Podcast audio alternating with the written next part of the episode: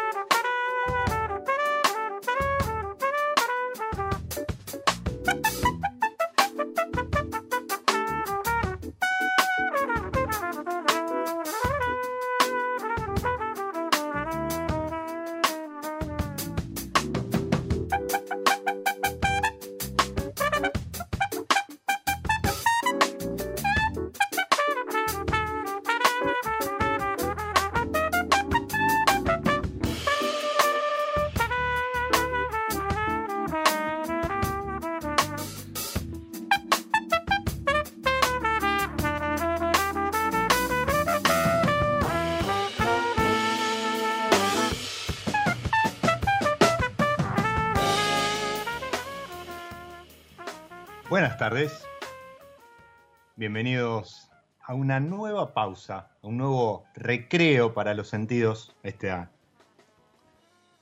a este mi lado B, que episodio episodio propone distenderse, relajarse, copa en mano, charla. Y arrancamos con, con muy buena música. Pues estábamos escuchando a Takuya Kuroda, trompetista japonés, haciendo la versión de Green and Gold, verde y oro.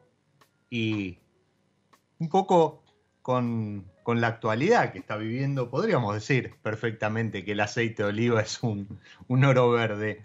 Pero de eso vamos a estar hablando con, con quien está al frente de la olivícola número uno del mundo. Repito, la olivícola número uno del mundo. Es Argentina, es la UR, y le damos la bienvenida de esta manera a Gabriel Guardia. Bienvenido a mi lado B, Gaby. ¿Cómo va? Muchísimas gracias. Eh. ¿Qué se Hola. cuenta? Acá andamos, espectacular. La verdad que te escucho, te escucho en la presentación, ¿no? Y, y me llena de, de emoción y de, de orgullo este, tus palabras porque yo todavía no, no puedo terminar de caer en lo que nos lo que nos pasó, con lo que nos encontramos hoy. De, de ser los, los número uno del mundo, yo te cuento que eh, enseguida te voy a contar cómo se conforma este ranking, ¿no? Sí, sí, porque como es, previa... Mirá, yo tengo pocas preguntas anotadas, algo de eso te comentaba. Eh, trato de, de, tener disparadores, pero uno de ellos obligado es eh, entender sí. un poco cómo se conforma este, este ranking. Para, para los uh -huh. que a lo mejor no, no, no, no, están en contacto con el mundo del aceite de oliva y demás, la UR, gente, les cuento, es una olivícola argentina. Está en Mendoza, pertenece al grupo de empresas de, de familia Millán, y, Gabriel Guardia es su eh, gerente general, así es el... Soy, antes que todo, soy enólogo, ¿no? Enólogo, bueno, pero también también eh, vamos a entrar por ahí, porque sos enólogo, pero hace de aceite de oliva. ¿Y cómo es eso? pero sí, es verdad que hay muchos temas porque la, nos sorprendió a todos, aunque eh, si bien era algo que se venía palpitando, ya en el 2019 habían quedado ubicados números cuarto, este, número cuatro en, este, en este ranking que se elabora de acuerdo a todos los premios que se van obteniendo a lo largo del año de los este, distintos certámenes, exposiciones y demás, pero, pero la realidad es que eh, yo creo que 10 años atrás, y eso habla también un poco del crecimiento que ha tenido el aceite de oliva en nuestro país, eh, de cómo se lo ha revalorizado. 10 años atrás era impensado que Argentina, no digo número uno, pero número cuatro, estar entre los cinco, o sea, que, un, que una olivícola nacional estuviese entre los cinco productores a nivel mundial, donde hay potencias, ¿no? España, eh, Italia, son, son potencia, pero no, ahí estamos.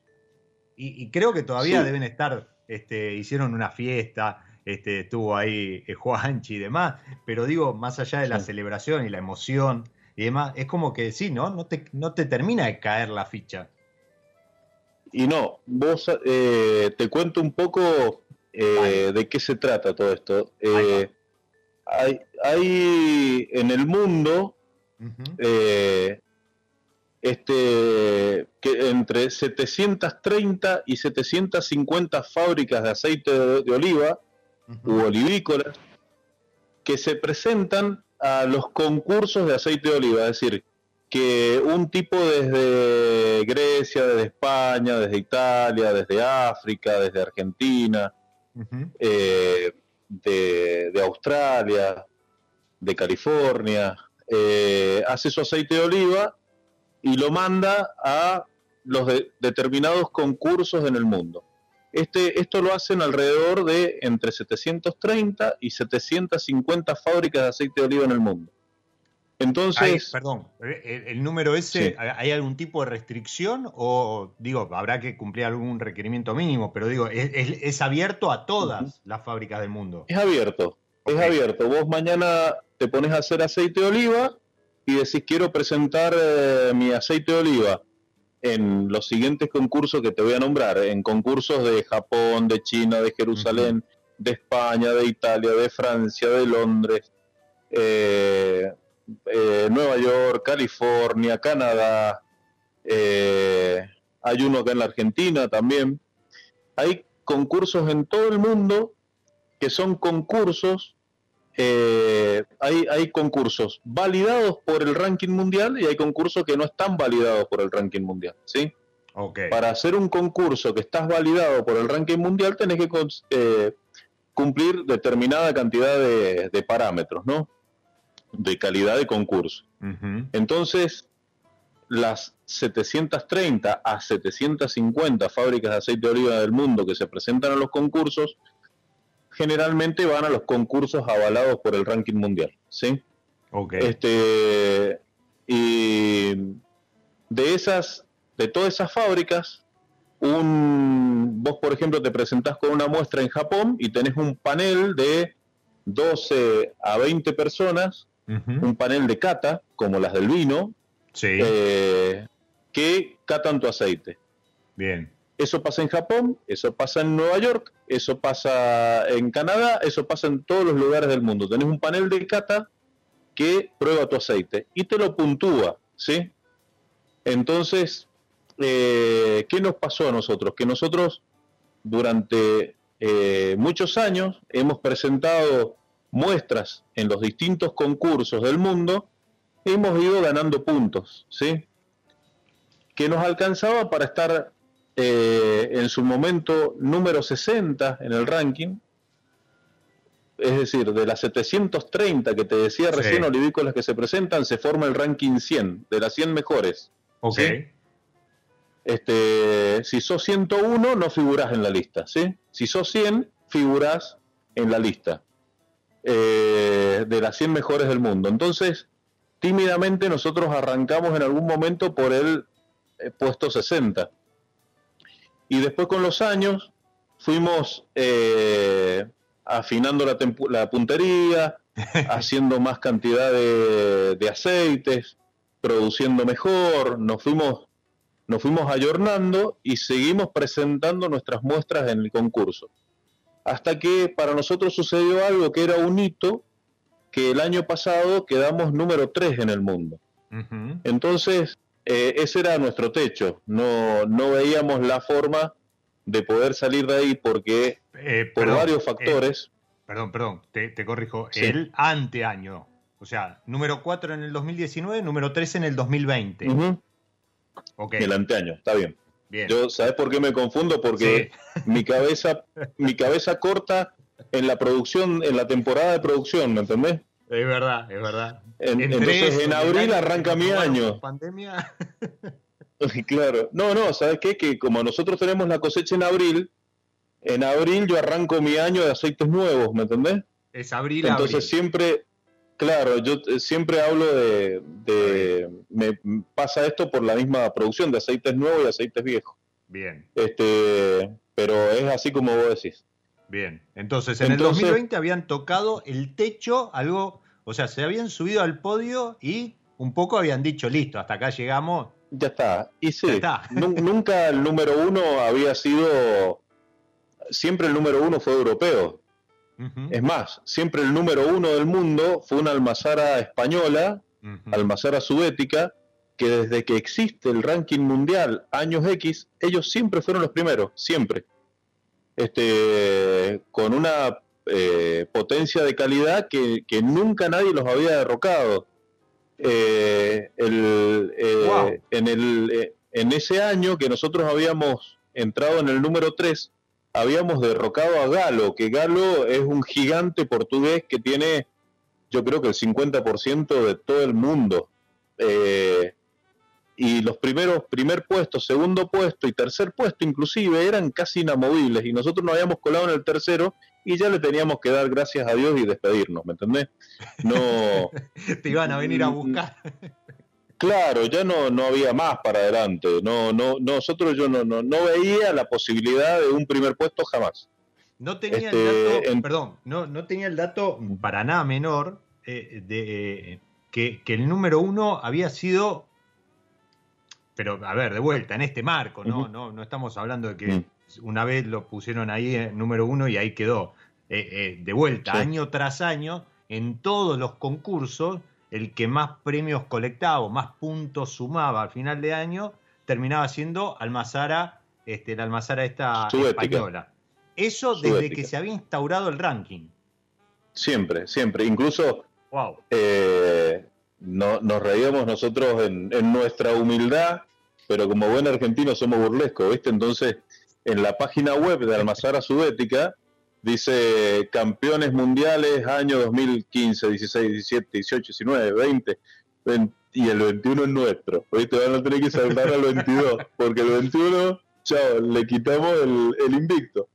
Este, y sí, fue inamovible. Entonces para nosotros no era una posibilidad. Nosotros durante todo este año que pasó, lo que hicimos fue luchar para mantener, para mantenernos entre los mejores cinco, ¿me entendés? Estábamos en el puesto 3, era lo mejor que nos había pasado y, y peleamos con nuestros aceites para estar en el, en el, para mantener el puesto. Y, y una, la mañana del 1 de diciembre, yo venía como todas las mañanas a, a la empresa, casi eran las 8 de la mañana, y me llama por teléfono la jefa de calidad de, de la UR, que es la que me ayudó en todo momento a catar, a preparar las muestras, a armar los blend y todo esto. Y me dice, ¿viste el ranking? Y no, ¿me entendés? Yo hacía un ratito me había levantado. Y me dice, estacionate, estacionate y míralo. Y le digo, ¿pasó? Sí, me dice, pero estacionate y míralo. Para mí el paso era, mantenemos Estamos el entre los 3. cinco. Claro. Y entonces me tiro al costado, busco en la web del ranking mundial, miro y estábamos primero. Yo entonces automáticamente veo que estamos primero. y la llamo por teléfono y le digo, eh, no, esto está mal, esto tienen que corroborar. Acá la, la mina que estaba cargando, acá le pegó un dedazo, ¿me entendés? No, no te alegres porque acá algo está mal, no puede ser, no puede ser. Entre, entre alegría y esperanza y resignación de que era demasiado bueno para ser cierto. Y ese, Eh, nunca, nunca, una, nunca un americano, nunca un argentino y, y nunca un mendocino y teníamos que ser nosotros, ¿me entendés? Este, eh, para los que estamos en el rubro de aceite de oliva es ganar el mundial, Eh, ni más ni menos, es como ganar el mundial. La cuestión es que lo hablamos internamente, digo chicos, tranquilo, esperemos al mediodía que vamos a hacer averiguaciones porque no nos alegremos porque acá algo está mal. Y no, no había nada mal. Este, nos pasaron todos los puntos que nosotros habíamos ganado en los concursos del mundo y habíamos arrasado. Habíamos arrasado. Nosotros pegamos muchos oros en el mundo, muchos. Entonces, eh, si vos, por ejemplo, tenés un aceite que gana oro, que gana plata o que gana bronce, claramente te ganás distinta cantidad de puntos. Ujú. Cuantos más oros pegás, más puntos ganás, ¿me entendés? Entonces, más puntos ganás, más ranqueás. Y no- nosotros durante el año pegamos muchísimos oros. Pero, eh, por ejemplo, la almazara sudética es una almazara que presenta muchísima cantidad de aceites en las muestras, muchas. Entonces nosotros con mayor humildad, es decir, con menos cantidad de aceite, pegamos muchos oros y Almazara Sudética, con el triple de aceites que nosotros, pegaron muchos bronces, ¿me entendés? Entonces, por, os- por eso nosotros subimos en el ranking. Una cuestión, viste, cuando los jugadores empiezan a, a especular eh, quién gana, empata, que el otro partido qué sé yo. Bueno, Está con la calculadora. Claro, sucedió algo más o menos igual que después desde la vereda de enfrente y con el diario de ayer nosotros analizamos, porque sí, ¿cómo llegamos acá? Y analizamos y claro, nosotros eh, nos, ahora te voy a hablar a nivel personal, es decir, de estar humildemente echando aceitunas en una máquina, cuidando todo lo que tenés que cuidar para hacer un buen aceite de oliva y que un jurado en Japón diga que sos el mejor junto con un jurado en Grecia que no tiene nada que ver con el de Japón, con, el, con otro jurado en España, con otro en California, con otro en Nueva York, que no se conocen entre ellos y coincidan en que lo que vos hiciste es lo mejor, ¿me entendés? Es, es muy fuerte para nosotros, muy, muy fuerte todo esto. Este, que incluso es, es mucho más este, difícil que una puntuación de un vino. Este, porque hay muchos jurados con mucha idiosincrasia, con mucho paladar diferente, porque son países diferentes, con cultura diferente. Y, y la pegamos, ¿viste? Entonces, qué sé yo, estamos, estamos, estamos agrandados, ¿viste? Estamos re agrandados. Y, y, mm, estaba, estaba- estaba- mientras, mientras contaba, estaba mirando el, el- a ver, eh, tiene su complejidad esto que comentás respecto de cómo suman y, y demás. Este, eh, eh, para los que están escuchando, en, en, está el, el, el cálculo, la fórmula detrás de cómo se, se y demás para que Olivicola Laur, por ejemplo, haya quedado en el, en el número uno para ese ranking 2021. Pero después viene España, Portugal, Grecia, España, Italia, Turquía, Grecia, Grecia, España.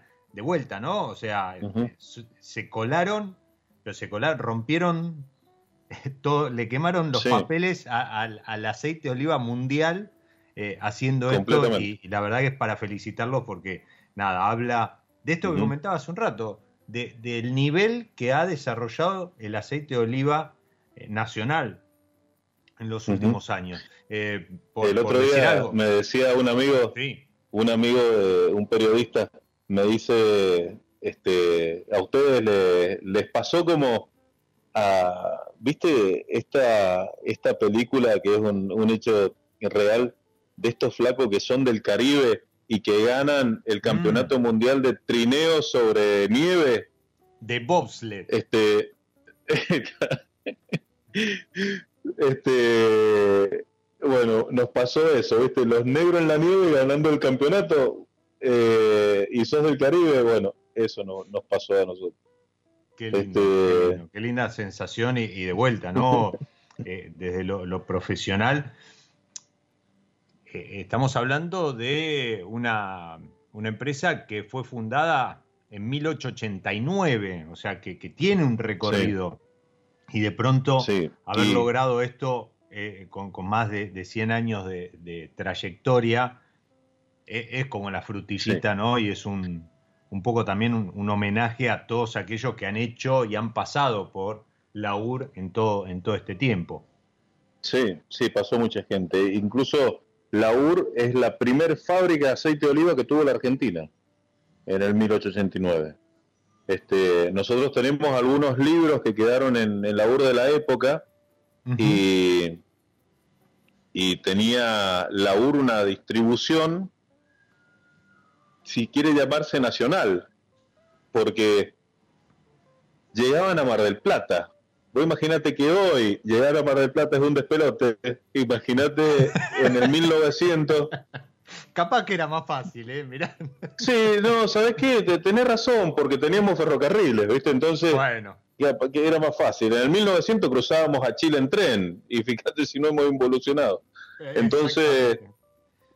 Este, es cierto, bueno, los viejos la tenían más fácil, por eso llegaban a, a Mar del Plata y a, bueno, tenían una distribución este, para, para el volumen de, de fabricación de esa, de esa época, ¿no? Incluso era manejado por la viuda de la UR, yo creo que fue para la época, en el año 40, una de las pocas empresas que deben haber estado gerenteados por una mujer, ¿viste? Sí. Este, tiene, Sí, típico- tiene la UR, Te decía, típico caso Tiene que, la- que- que- que ha pasado también con algunas bodegas, ¿no? En, en Mendoza y en alguna parte del mundo, que, que por X razón, guerras, enfermedades y demás, queda la viuda al frente Sí. de, de la empresa y, y- y en, Sí. en un contexto altamente desfavorable, pero bueno, sí, salió, salió adelante. sí, sí, sí, completamente, completamente, y, bueno, Te, te quería Este- preguntar, este, y, y me sumo, me sumo ahí a, a, a Marce, que, que él pregunta si, si la cosecha, en particular, entiendo que todos estos premios fueron para la cosecha 2021. Eh, si tuvo alguna particularidad, viste que con el vino uno, porque el clima, por, por determinadas cuestiones y demás, eso influye eh, en, en la calidad de esa vendimia, ¿sí? Porque fue más seco, Sí. fue más húmedo, no hubo tanta tormenta, etcétera, etcétera. Eh, el, el olivo, la- las aceitunas, ¿se marcan también eh, de esa forma respecto del clima? completamente. Sí, ok. Y la 2021 Completamente. Vos tuvo un empujoncito por ese lado. Mira, nosotros corremos con una ventaja de fórmula, digamos, que ya te la voy a contar. Nosotros Argentina, me refiero. Sí, sí, sí, sí. Eh, pero el terroir tiene muchísimo que ver, es decir, los, los viejos desde la este, desde la época de los jesuitas, ¿no? que trajeron sus primeros olivos, las primeras vides, Este, que traían los olivos para hacer eh, eh, combustible para iluminarse, para las lámparas y, y los vinos para el vino de misa y, y demás, siempre compartieron el mismo terroir, ¿sí? Donde, donde hay olivos, hay vides, donde hay vides, hay olivos, ¿sí? Entonces, no es de extrañar que, eh, que las vicisitudes que, que le pegan para bien o mal al, a la uva lo hagan con de igual manera con, con la aceituna, ¿no? Entonces, eso, eh, la añada tiene muchísimo que ver. Pero nosotros corremos con una ventaja que tenemos una variedad de aceituna que se llama Arauco, que poca gente la conoce por el nombre, pero todo el mundo la conoce porque es la que encuentran en la pizza. Este, eh, esa aceituna es una, una variedad que existe solo en la Argentina. No hay en ningún lugar del mundo donde exista la variedad Arauco existe solo en la Argentina. Sería como la, la de, de las uvas, de, la, las. Claro, voy a decir, el, el torrontés es riojano. No puede haber un torrontés que no sea de otro lado porque la posta es el riojano, ¿no? en, en, el Arauco eh, eh, es una variedad que existe solo en la Argentina, no existe ni en los países limítrofes, no está ni en Chile, no está en Perú, este, lo tenemos solo nosotros. Y es hoy por hoy nuestro Malbec. Nosotros con el Arauco hacemos toda la magia. No solo organolépticamente, que es una variedad que te saca aceites muy ricos, muy equilibrados, sino que tiene un potencial polifenólico o antioxidante, para hacerlo más fácil, impresionante. Tiene los valores de antioxidante más altos que existen en la naturaleza. Del aceite de oliva lo tiene la Arauco bien elaborada. Entonces, ¿todos los aceites de oliva son sanos? No, no todos los aceites de oliva son sanos. Los que son sanos son los virgen extra. Okay. El resto no sirve nada. Si en una botella no dice virgen extra, señora, no lo compre porque no sirve. El, el, este, ¿no? El, famoso Claro, exactamente, exactamente.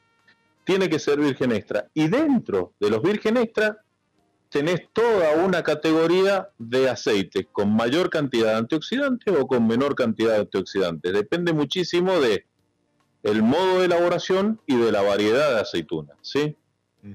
la, de las variedades de aceituna, las que son más ricas en polifenoles o en sustancias oxidantes, está la variedad Arauco, la coratina, la picual. Y después tenés otras variedades donde empieza a decaer, ¿sí? Entonces, con nuestra variedad Arauco, que te da un buquet excelente, espectacular, llegás a Japón y los tipos prueban algo que no lo probaron nunca en su vida, ¿me entendés? Llegás al concurso de, de Jerusalén, la cuna del olivo, y los tipos prueban un producto que dicen cómo lo hicieron con qué variedad. Y es una variedad que no probaron nunca y es nuestra. Que mira cómo son las cosas. Durante muchísimos, muchísimos años en la olivicultura, esa variedad no se usaba para hacer aceite de oliva. Se usaba solo para conserva, para hacer aceituna para la pizza, ¿sí? Porque es una variedad de aceituna que te da muy poco aceite. Pero el aceite que te da es muy bueno, ¿sí? Pero mm. como daba muy poco rendimiento, no se usaba para, no se aceptaba en la fábrica de aceite de oliva. Eh, ni regalada se aceptaba, porque ocupabas tiempo de máquina para sacar muy poco aceite.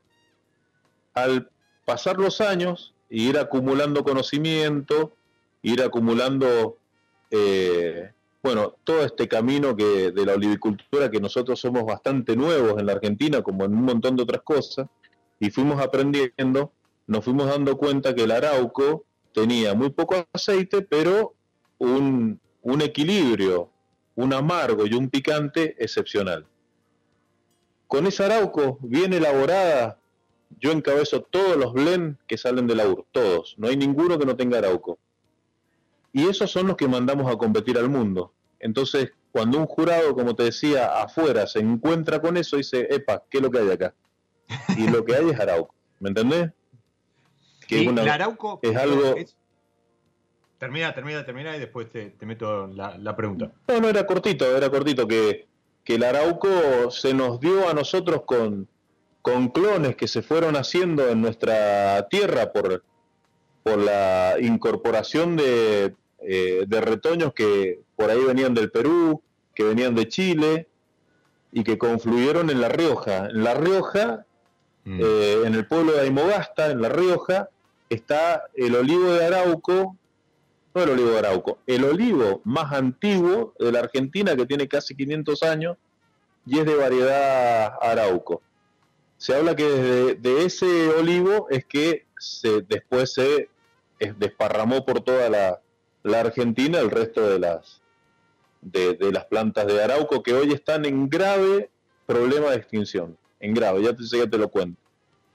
Bueno, nada, eh, esto, me gusta, ¿no? Cuando, cuando el, protagonista del episodio te tira la, respuesta antes que vos le hagas la pregunta, porque te iba, te iba a preguntar eso, justamente cómo se había originado Arauco. Y es verdad, este, si, si alguna vez tienen la posibilidad de, recorrer los, valles eh, el Valle Fértil, sobre todo este, de, ahí en, La Rioja, péguense una vuelta y, conozcan ese, ese árbol porque de vuelta van a estar, como decía recién Gaby, van a estar frente a un árbol de 500 años.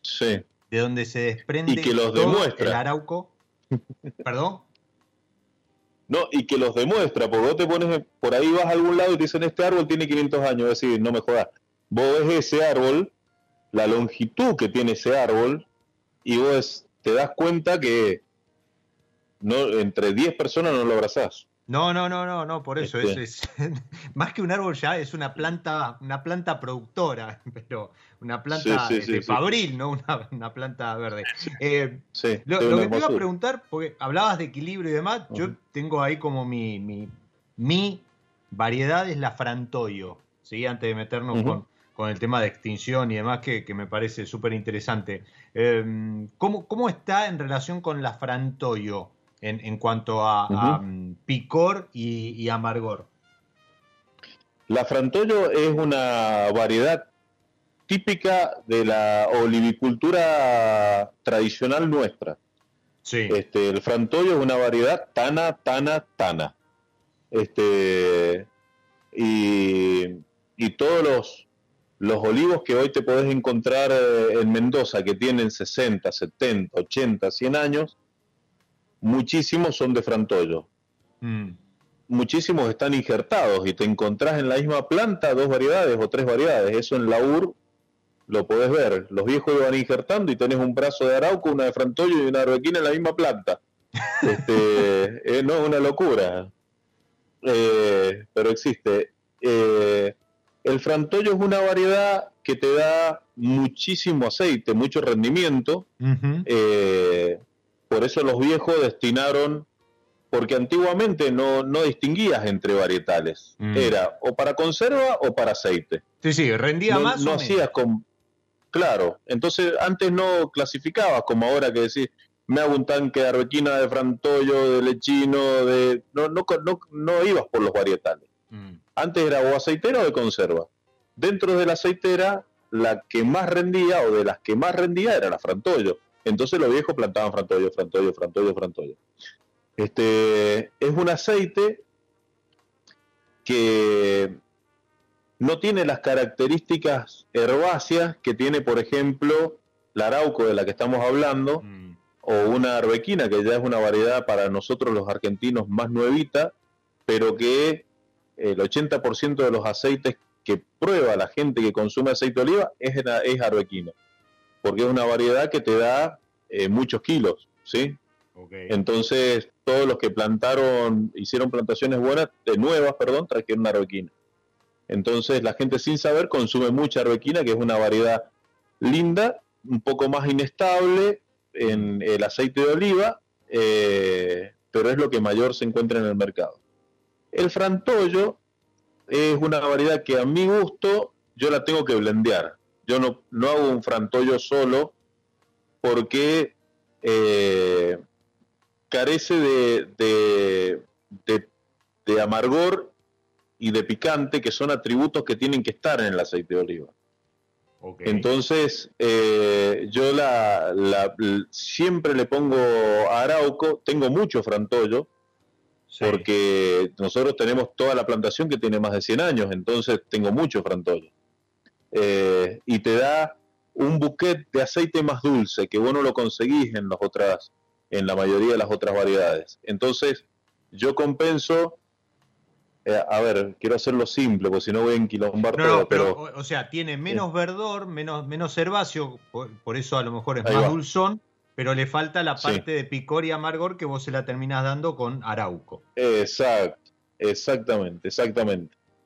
Este, y en la en, el, en la cata en general, el dulce en, en el aceite de oliva es un defecto, ¿sí? Mira. Pero no es un atributo.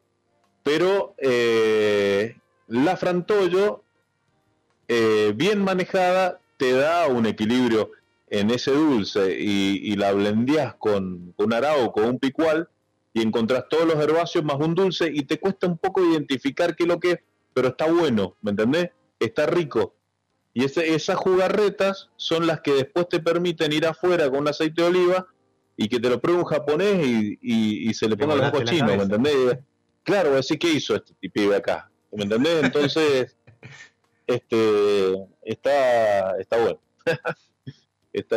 Qué, lindo, me da, me da como, como, va fluyendo la charla, impresionante. Esto es un mundo, la, verdad, ¿no? Este, por lo general, Total. en mi lado B pasa en proporción más, más, vino que otra cosa, pero de vez en cuando está bueno hacer una pausa dentro del vino, en esta pausa que hacemos este, cada, cada semana, cada episodio, y, hoy se la estamos dedicando a el aceite de oliva, pero no, no a cualquier aceite de oliva, gente, al aceite de oliva número uno del mundo, la UR, la olivícola mendocina. Estamos hablando con su, responsable, su enólogo, eh, Gabriel Guardia, y vamos a hacer una pausa dentro de esta pausa, ¿sí? Si te parece, Gaby, ponemos un poquito de, música y jugamos con, con, la propuesta de, de, San Felicien, episodio a episodio, en maridar, hacer un acuerdo entre algo de música y, ¿por qué no?, alguna de las etiquetas de San Felicien. Para hoy elegí la carne Sauvignon, que es la uva tinta.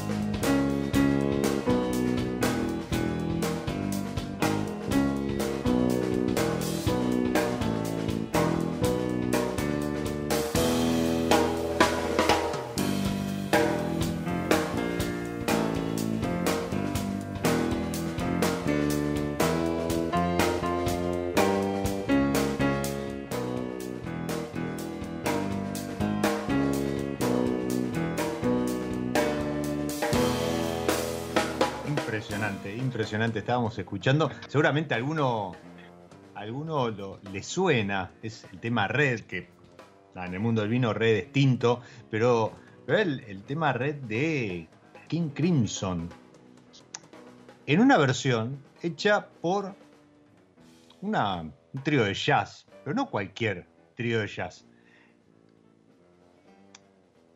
Ian Wallace era el, baterista de King Crimson. ¿sí? En algún momento se abrió, se separó, empezó a experimentar otros sonidos y armó este trío que es nada más ni nada menos que Crimson Jazz Trio. ¿Y a qué se dedicó? A reversionar los temas de King Crimson, rock puro, al jazz. Jazz, jazz fusión. Y entre ellos está esta versión de Red del año 2005, King Crimson Songbook Volumen 1 por Crimson Jazz Trio. Hermoso tema para disfrutar. Este San Felicien Cabernet Sauvignon o, por qué no, una tostadita, ¿sí? una, rebanada de pan con un chorrito de arauco. ¿sí? de vuelta, no cualquiera, vamos por el número uno, ¿sí? Por cualquiera de estos blends que Gabriel eh, arma y, le pone ese toque de Arauco que le vuela la cabeza al japonés, al griego, al tipo en California y demás al momento de puntuar lo que dice, ¿y acá qué le metiste? Y, hablaste, hace un rato hablaste de terroir y de las ventajas que tenemos en Argentina. ¿Están trabajando en una denominación de origen? Sí, señor. Esto, esto a, este nivel mundial hay denominación de origen, entiendo que sí. O sea, que no es, solo, obviamente, sabemos que no es solo eh, eh, propiedad o, potestad de, del mundo del vino. Hay alimentos, en, Argentina incluso tenemos el cordero, tenemos salame en tandil y demás. Eh, tenemos en, la, Luján de Cuyo en, en cuanto al vino, pero ustedes están trabajando en una denominación de origen de Mendoza, algo más regional, más chiquito, respecto al aceite de oliva. Sí, este, yo te voy a, contar por qué estamos trabajando bajo la, para la denominación de origen y después la trastienda de por qué estamos trabajando. Ahí va. Este, me gusta, me gusta las, dos, las dos caras de la moneda. Las dos caras de la moneda. La, la este, coyuntural y la personal, te voy a contar. Bien. Este, primero y principal, que bueno, yo te contaba, decir, bueno, salimos primeros en el mundo gracias al Arauco, punto de aparte. Si nosotros no tuviéramos Arauco, eh, seguir participando. No, no podríamos hacer todo lo que hemos hecho. Este, entonces, eh, tener una denominación de origen eh, eh, es una, un palancazo económico para la región muy importante. Y Argentina, como en un montón de otras cosas, está subdesarrollada en la cantidad de denominaciones de origen que tiene. ¿sí? Este, nosotros tenemos en la Argentina muy pocas denominaciones. Vos te pones a pensar, la Brasil, por ejemplo, tiene como 160. Italia no sé el número, pero eh, das un paso y ya el tipo de esa casa ya te clavó una denominación de origen, ¿entendés? sí, por este, aparte los italianos son minúsculas. Son minúsculas. Y aparte de hacer muy bien, tener muy buenos alimentos, los italianos lo saben vender por sobre todas las cosas, ¿me entendés? Entonces, vos comprás un prosciutto de Parma y sabés que te llevas una exquisitez y realmente lo es, pero así como el prosciutto tienen no, voy a investigar cuántas denominaciones de origen tiene Italia. Debe tener un montonazo. Este, lo saben vender. Nosotros en Argentina tenemos muy poquitas, muy, muy poquitas. Entonces, eh, la idea de llevar el aceite de oliva de Mendoza a otro escalón eh, viene por este lado. Por un lado que ya es comprobable que nuestro aceite de oliva hoy eh, tómese como referencia y archívese de que hemos salido primeros en el mundo gracias al Arauco de Mendoza. Entonces, eh, esa es una. Y después que nosotros mismos hemos mandado a analizar nuestros aceites a España, eh, análisis que por ahí no son tan frecuentes de hacer en Argentina y no tienen los reactivos, y hemos encontrado de que tienen el tope máximo de la cantidad posible de antioxidantes que tiene un aceite de oliva lo tiene nuestro aceite de arauco, ¿sí? Entonces, no solo es rico, no solo gana premios en el mundo, sino que es indiscutiblemente saludable. Eh, y eso no tiene precio. Entonces, eh, el aceite de oliva es uno de los poquitos eh, productos que nos quedan a nosotros en la alacena que no tiene absolutamente ningún colorante, ningún conservante, ningún proceso químico, nada ajeno a la naturaleza pura, ¿sí? Por eso el aceite de oliva es tan saludable, tan bueno, tan recomendable y, lo avalan tantísimos estudios, ¿no? Este, bueno, nuestro arauco, nuestra aceituna mendocina, eh, tiene el máximo posible en la naturaleza de sustancias antioxidantes o polifenólicas. Entonces, queremos llevar a otro escalón eh, y ponerle un sello de certificación a nuestro aceite mendocino. Este, esta cuestión de la denominación de origen, como haber llegado primeros en el mundo como haber eh, regalado olivos en, eh, en Buenos Aires, como haber hecho todas las acciones que hemos hecho que hoy ni me acuerdo, porque la verdad que después cuando Google te las recuerda, te vas dando cuenta, uy, mira la cantidad de cosas que hice, viste que te van apareciendo las fotos. Y vas diciendo, uy, mira esto, ya hace tres años, hace cuatro años. Todo, absolutamente todo lo que hemos hecho y lo que nos ha traído hasta acá ha sido por una lucha, lucha noble, que es parar con la erradicación de olivos centenarios en Mendoza. Mendoza viene de hace varios años atrás con eh, una tala sustentable de, olivos de más de 100 años. Este, y, los... pero, me, causó Pero me encanta que hayas interpretado la, la dualidad del, porque hablamos de una cosa y por atrás vamos con la motosierra, ¿me entendés? Este, defendemos una cosa, pero hacemos otra. Y, esta, esta cuestión nos pasa en un montón de ámbitos a los argentinos. y, acá hoy eh, se han transformado eh, olivares centenarios de Mendoza en tremendos barrios privados donde adentro tienen un salón Zoom donde hacen yoga, ¿me entendés? Y donde cuidan la naturaleza. Este, eh, Mendoza de sus 20.000 hectáreas de oliva perdió 15.000. 15.000 hectáreas. Es mucho terreno, mucha tierra, muchos olivos. Entonces, la, la olivicultura argentina, que nos llevó a ser primeros, eh, perdón, mendocina, que nos llevó a ser primeros en el mundo, que, eh, que nos trajo donde estamos, está en extinción. Entonces, como nosotros durante muchos años, yo me dediqué toda la vida a esto, desde los 20 años, y durante, viví, es decir, a los 20 años viví la flor de, de, de, las cosechas, digamos, donde había mucha aceituna y después vi cómo fue decreciendo. Este, durante todo este tiempo hemos estado abogando por porque nos escuchen para plantear una política de Estado para eh, no para la protección de los olivos, sino para que el olivo sea rentable para el productor. Porque vos no podés prohibirle a un tipo de corte un olivo. Lo que le tenés que dar es que cuando coseche la aceituna gane plata. Si el tipo gana plata, cuide el olivo, como pasa en España. Este, entonces, eh, todo esto que hicimos, como no había forma de hacer entender que la olivicultura estaba desapareciendo, la pusimos en valor.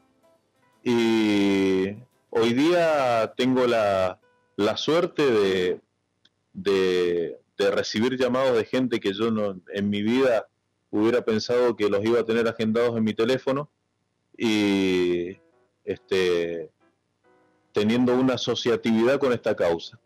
Así que le veo un panorama bastante lindo a futuro porque veo que al fin, después de todo lo que hicimos, nos van a empezar a dar bola o espero que nos den bola yo voy a seguir hinchando las pelotas. Este, Está bien. Eh, perdón, perdón. hasta, Perdón, sos el referente de la número uno del mundo. Puedes seguir hinchando las pelotas todo lo que quieras. Tenés, al, menos por esta campaña, tenés, todo el derecho. Claro, es cierto, bueno, tenés razón, tenés razón.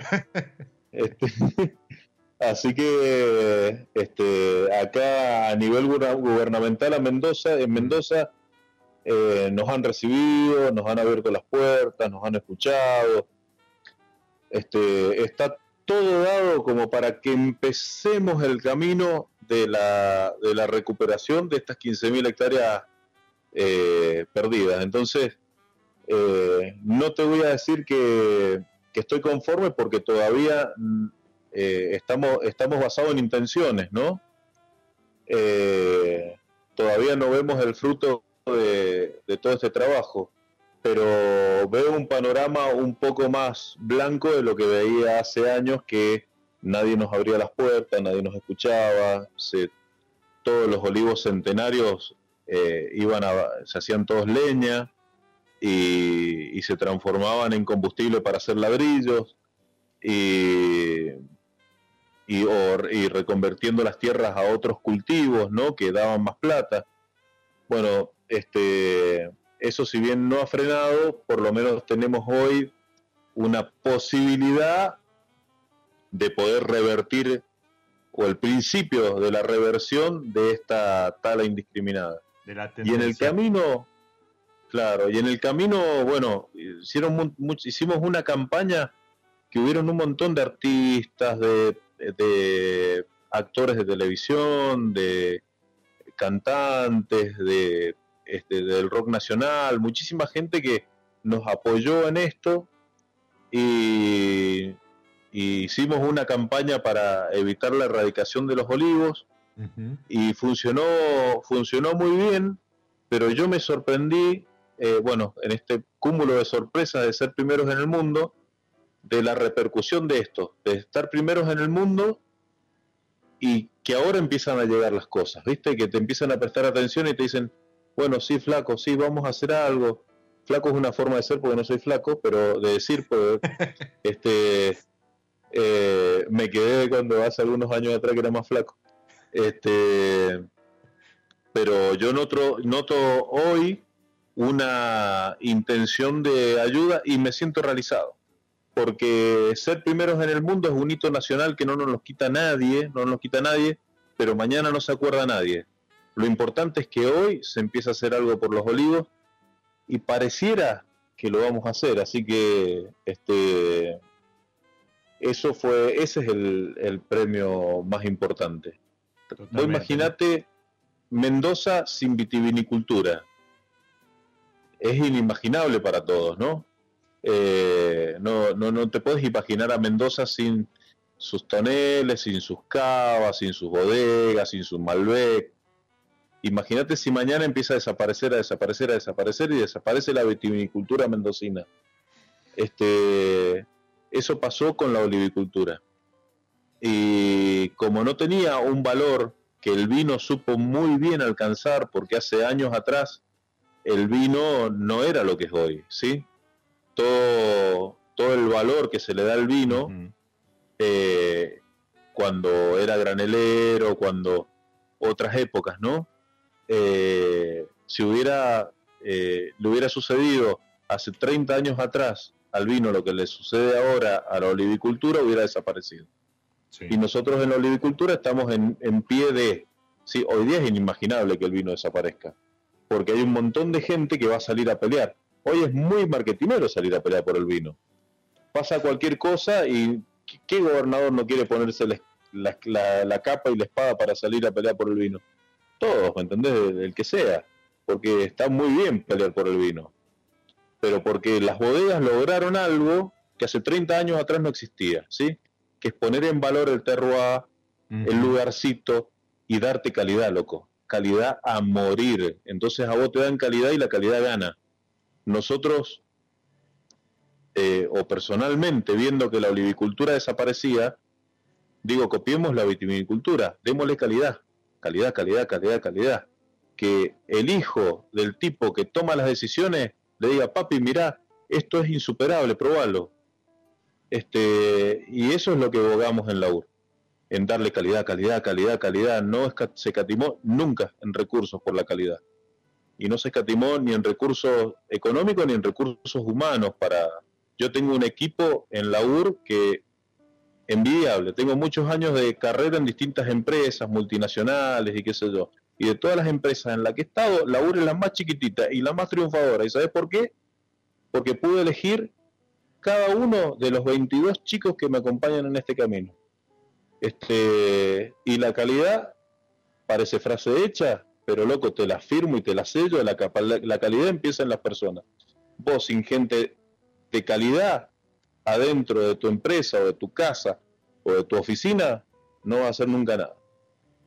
Este, y, con muchísimo esfuerzo y muchísimo recambio, llegamos a un plantel que hoy tiene muchos años en la U. Y, que me acompañan en todas las locuras y que, y que te dan ideas y que te renuevan y que permanentemente te están... Tengo todos chicos jóvenes, ¿eh? todos jovencitos. Entonces, están permanentemente hinchando las pelotas y eso me recontrasirve porque te están llevando siempre para adelante, ¿me entendés? Cuando vos venís con el caballo cansado, ellos vienen con un montón de ideas y te llevan para adelante, para adelante, para adelante. Entonces vas en una ola en donde la gente también se, siente este, retribuida por todos los logros que vamos eh, obteniendo y es una ola que cada vez más grande, ¿viste? Entonces me recontra, super fui por las ramas, pero bueno, yo soy así, me suele pasar. No, no, pero a ver, está bueno también porque, a ver, muchas veces, viste, los, flashes, la, la, la marquesina, la, la, foto, los premios y demás, eh, muestran la parte linda, pero esto, todo esto que estás contando es también parte de esa, esa, esa apuesta que hoy lo llevó a ser número uno. Y, está perfecto que lo compartas y lo, lo, comentes. Y es muy cierto lo que decís respecto al vino. Hoy, hoy la, denominación de origen Luján de Cuyo, que te iba a preguntar si, estaban trabajando, estaban en conversaciones, eh, eh, también está en, en, en, en, pos de tratar de recuperar o de no seguir perdiendo terreno a manos de lo que es real estate. Y, es verdad que en los 80 eh, se empezó a arrancar viñedo porque a lo mejor no, tenía el rendimiento que tenían otras plantaciones o este, proyectos inmobiliarios y demás. Eh, y como vos decís, ¿no? Cuando vos eh, pones en valor y revalorizás y al productor le das lo que le corresponde, y el tipo no duda en arrancar un, olivo, un viñedo o, lo que sea. Este, pero hay que pagarle por lo que corresponde, ¿no? Y, acompañarlo para, que el producto que, te brinde esa planta sea de calidad. Eh, Gaby, nada, quedaron mil temas. Hablaste por ahí de famoso. Eh, voy a comentarlo. Ustedes tienen a un embajador que es este Christian Petersen de, los hermanos Petersen, asociado, bueno, con todo lo que es gastronomía y demás. Después lo tienen a, Juan Chivaleirón, ¿sí? Y, esto y otras, y otras este, novedades, noticias eh, algunos de los premios que reciben, turismo, si quieren pasar, incluso tienda, lo pueden seguir en arroba olivícola laur, y si no más fácil, la página no puede ser más fácil, laur, L-A-U-R, punto A-R. Y cuando entran, se van a encontrar con que están en la página de la número uno del mundo. ¿sí? Mal que le pese a los españoles, los griegos, los turcos y, todos los que, este, al menos por un año, van a mirar desde abajo, ¿verdad? Sí, totalmente, totalmente. bueno, vos sabés que sos uno de los poquitos que ha dicho bien la página, ¿viste? Porque todo el mundo te dice www.laur.ar y no, no el con, el com. No, este, es laur.ar. somos uno de los, de los primeros que adoptamos el, la web sin el W y sin el com. Lo tenemos hace un par de años. Bien corto. Este, Yo lo que quiero este, antes de, despedirte y, agradecerte es, bueno, en nombre tuyo, felicitar a todos los que hacen la UR, a, la familia Millán, porque también no solo apuesta en, lo que es aceite de oliva, también en acetaya, en los vinos, en gastronomía y en un montón de proyectos y, la verdad es que, es mucho lo, que apuestan por, por el país en general y por, por Mendoza eh, en particular. Así que bueno, muchísimas felicitaciones por este reconocimiento, por este ranking y por todo el trabajo que vienen haciendo. Y nuevamente, gracias por haber pasado por mi lado web. No, gracias a vos por, por interesarte, por darme el espacio.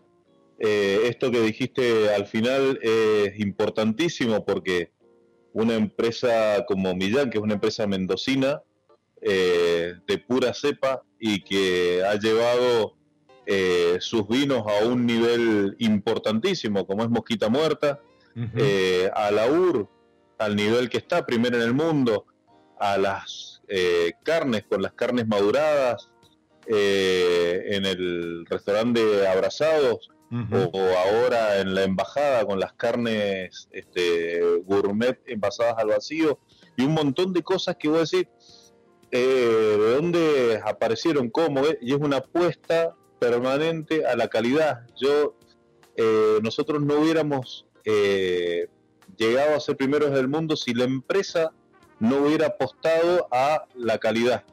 Yo no tengo que pedirle permiso a nadie cuando tengo que tomar una decisión de calidad.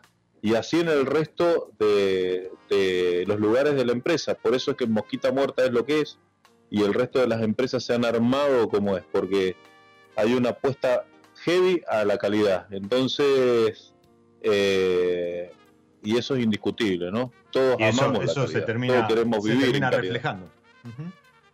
Totalmente, totalmente. vamos a ver si, si, conseguimos que JJ pase por mi lado a hablar un poquito de, todo lo que acabas de mencionar. Gabriel, está difícil, está difícil. Le encanta, pero está difícil que le saque una palabra. Es muy por eso, por eso, lo sé, lo sé. Es más fácil enganchar a la chica. Gabriel, nuevamente. Muchas gracias. Y, y a los que están ahí del otro lado, como siempre, acompañando episodio a episodio, también les digo gracias y como siempre les digo, soy Diego Migliaro, este es mi lado B y les deseo que disfruten. Chao.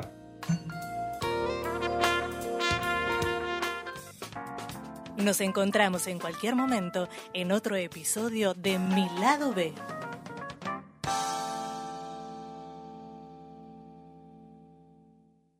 Radio Monk. El aire se crea.